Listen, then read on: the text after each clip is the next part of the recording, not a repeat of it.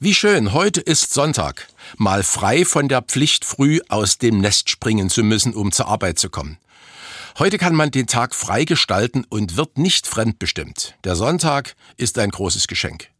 Der liebe Gott hat sich schon was gedacht, als er den siebenten Tag als Ruhetag definierte. Vielen Dank, das war eine gute Idee. Wenn wir heute nun schon mal nicht arbeiten müssen, so kann es uns vielleicht einmal die Möglichkeit geben, über die Arbeit nachzudenken. Die Arbeit ein Abstraktum, für das jeder von uns einen eigenen Begriff hat. Arbeit als Notwendigkeit, um den Lebensunterhalt zu verdienen, Arbeit als Erfüllung und Selbstbestätigung oder auch Arbeit als tägliche Last. Alles zulässig. Aber warum das Thema Arbeit in einer kirchlichen Verkündigungssendung? Heute meinen wir, dass diese sozialen Themen, die mit der Arbeit zu tun haben, allein den Gewerkschaften oder der Politik gehören. Aber das ist nicht so. Wir wollen heute in die Geschichte zurückschauen auf das Wirken von Personen, die sich des Themas Arbeit mit all ihren Verzweigungen annahmen und aus christlicher Sicht ganz eigen beleuchteten. Es sind Personen, die heute nahezu vergessen sind. Gewirkt haben sie in der Tat nachhaltig, weit voneinander entfernt, räumlich und zeitlich. Aber ohne sie wäre unsere Arbeitswelt vielleicht eine andere, weil sie zu ihrer Zeit viel vorgedacht und damit vorbereitet haben. Auf ihren Schultern stehen wir in der heutigen Arbeitswelt mit ihren fein austarierten Gesetzgebungen zum Schutz der Arbeiter und sonstigen Fragen. Beginnen wir mit dem heiligen Josef, dem Stief- oder Ziehvater Jesu. Er wird oft als Josef der Arbeiter bezeichnet, dargestellt mitunter auf Bildern mit seinen Werkzeugen als Zimmermann. Er ist das Sinnbild des sorgenden Hausvaters, der mit seiner Hände Mühe den Lebensunterhalt verdient.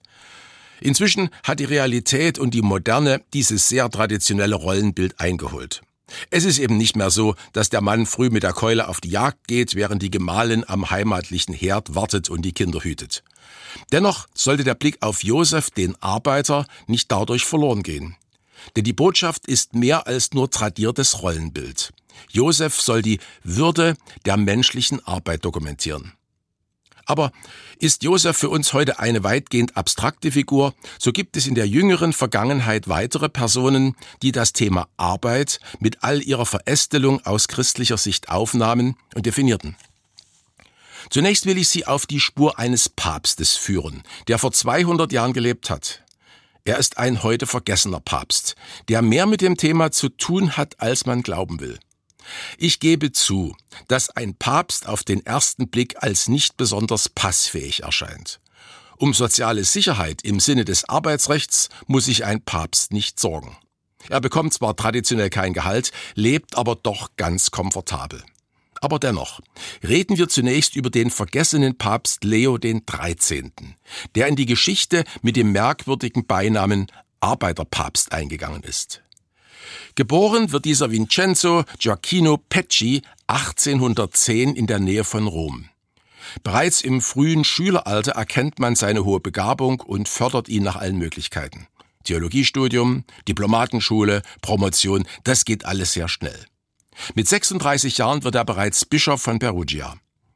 Mit wacher Aufmerksamkeit verfolgt er die wirtschaftlichen und politischen Entwicklungen seiner Zeit.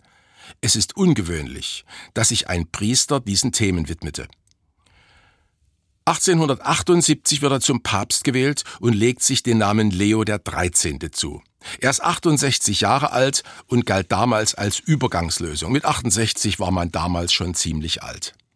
Aber die Realität überholte die Vermutungen. Er wird 15 Jahre an der Spitze der Kirche stehen und er wird eine Wirkung entfalten, die bis in die Gegenwart reicht. In seiner Lebenszeit, in der Mitte des 19. Jahrhunderts, beginnt weltweit die Phase der Industrialisierung. Technische Erfindungen lassen die Wirtschaft wachsen. Schnell entsteht eine Zweiklassengesellschaft. Es gibt die Gewinner und es gibt die, die ihre Arbeitskraft schlichtweg verkaufen müssen. Die rasche Industrialisierung zieht große Teile der Landbevölkerung in die Wirtschaftszentren der Städte. Dass sich aus dieser Konstellation sozialer Sprengstoff ergeben kann, sieht Papst Leo sehr schnell voraus. Die beginnende Ausbeutung der Arbeiter wird zum Problem. Niedrige Löhne, zum Teil kaum für die Existenz reichend, dazu unwürdige Arbeitsbedingungen und keinerlei Schutz vor Unternehmerwillkür. Entzug der menschlichen Würde.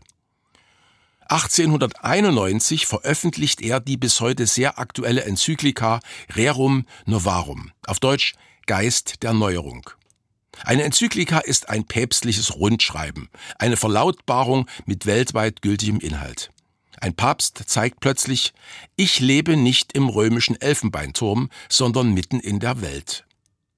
In dieser Enzyklika prangert Papst Leo die Ausbeutung der Arbeiter an.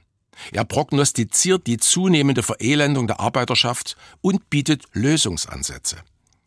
Intensiv setzt er sich auch mit der gleichzeitig aufkommenden Theorie der Verstaatlichung der Produktion auseinander, die damals durch Karl Marx formuliert wurde. Dies lehnt Papst Leo strikt ab. Eigentum ist für ihn nicht antastbar. Aber er fordert einen verantwortungsvollen Umgang damit. In seinen Veröffentlichungen nimmt Papst Leo besonders den Staat in die Pflicht. Dieser habe die Aufgabe, zwischen den beiden Seiten, den Arbeitern und den Unternehmern zu vermitteln und, wenn sich diese nicht einigen können, für einen gerechten Ausgleich zu sorgen. Dies soll aber bitte nur im äußersten Notfall erfolgen. Der Einfluss des Staates sei nur zulässig zur Entfernung von Übeln. Staatliche Maßnahmen dürften nicht in die Freiheit oder Verhältnisse der Bürger eingreifen. Das sagte er im 19. Jahrhundert. Da staunt man, wie modern das klingt. Gleichzeitig fordert Papst Leo ein geschriebenes und in Gesetze gegossenes Arbeitsrecht. Nur so könne ein Gemeinwesen auf Dauer funktionieren. Nur so sei die Würde des Arbeiters und auch die der Arbeit gesichert. Bis heute gilt Papst Leo als Arbeiterpapst, der sehr früh erkannt hat, dass sich die Kirche auch zu sozialen Fragen äußern muss. Das christliche Menschenbild, so Leo, muss umfassend sein und alles abbilden. Privates wie auch die Arbeitssphäre. Der Mensch ist nicht teilbar. Diese Enzyklika ging durch die ganze Welt und hat sich in Deutschland in einer ganz besonderen Weise verwirklicht. Gerade Deutschland war zur damaligen Zeit ein Vorreiter der Industrialisierung mit allen Licht- und Schattenseiten. Viele Arbeiter mussten mit geringen Löhnen auskommen, bereits minimale Lohnforderungen führten zur Entlassung. Von Kündigungsschutz keine Rede. Viele junge Männer trieb es bei der Suche nach Arbeit durch Deutschland. Sie waren ohne jeglichen rechtlichen Schutz. Fast gleichzeitig mit dem geradezu visionären Wirken von Papst Leo setzte in Deutschland ein anderer katholischer Priester ähnliche Akzente. Das war Adolf Kolping, der sich als katholischer Priester auch nicht ins Pfarrhaus zurückzog. Er ging hin, wo es weh tat, auf die Straßen, in die Werkhallen und in die Reihen der unstet herumziehenden Arbeitslosen. Er sah, dass zu dieser Zeit ganze Bevölkerungsschichten von sozialer Sicherheit und Bildung ausgegrenzt waren. Vor allem die neue Gewerbefreiheit zu dieser Zeit änderte die Sozialstruktur. Die Handwerksgesellen lebten nicht mehr behütet in den Handwerkerfamilien, sie bildeten nun eine eigene große Gruppe, sozial entwurzelt und auf sich gestellt. Hier setzte Kolpings Handeln ein. Pfarrer Adolf Kolping entwarf das System der Gesellenvereine. Es wurden sogenannte Gesellenheime errichtet, in denen die, wie wir heute sagen würden, Arbeitnehmer sich treffen und wohnen konnten. Adolf Kolping wollte ihnen nicht nur Heimat geben, sondern auch gesellschaftliche und religiöse Bildung. So legte er den Grundstein für eine neue gesellschaftliche Entwicklung. In die Geschichte ging er als der Gesellenvater ein. Heute lebt sein Wirken in vielen Bildungseinrichtungen fort, die seinen Namen tragen. Das, was heute die großen Fragen in der Arbeitswelt sind, Arbeitsbedingungen, soziale Fragen, ethischer Umgang, Verantwortung im Hinblick auf Eigentum. Das hatten Persönlichkeiten wie Papst Leo oder Adolf Kolping vor 200 Jahren schon vorgedacht.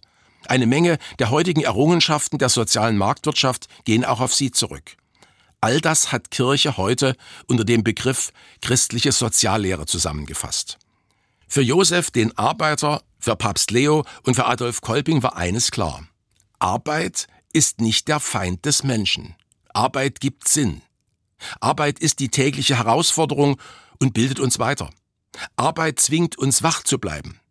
Das Risiko für Menschen, die ohne Arbeit sind, ist ja nicht nur der Mangel an Geld und vielleicht reduziertes gesellschaftliches Ansehen, Arbeit bringt uns auch in Kontakt mit anderen Menschen.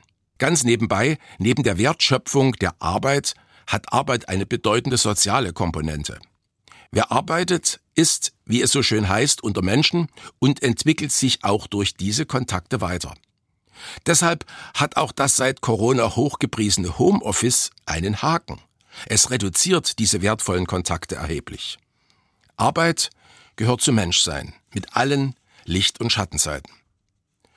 Wenn morgen nach dem heutigen schönen Sonntag frühzeitig der Wecker klingelt und die Arbeit ruft und wir aus dem Nest springen müssen, sollten wir diese Gedanken mitnehmen. Und vielleicht auch ein kleines Innehalten in Dankbarkeit denen gegenüber, die aus christlicher Sicht den Weg in die Moderne vorgedacht haben.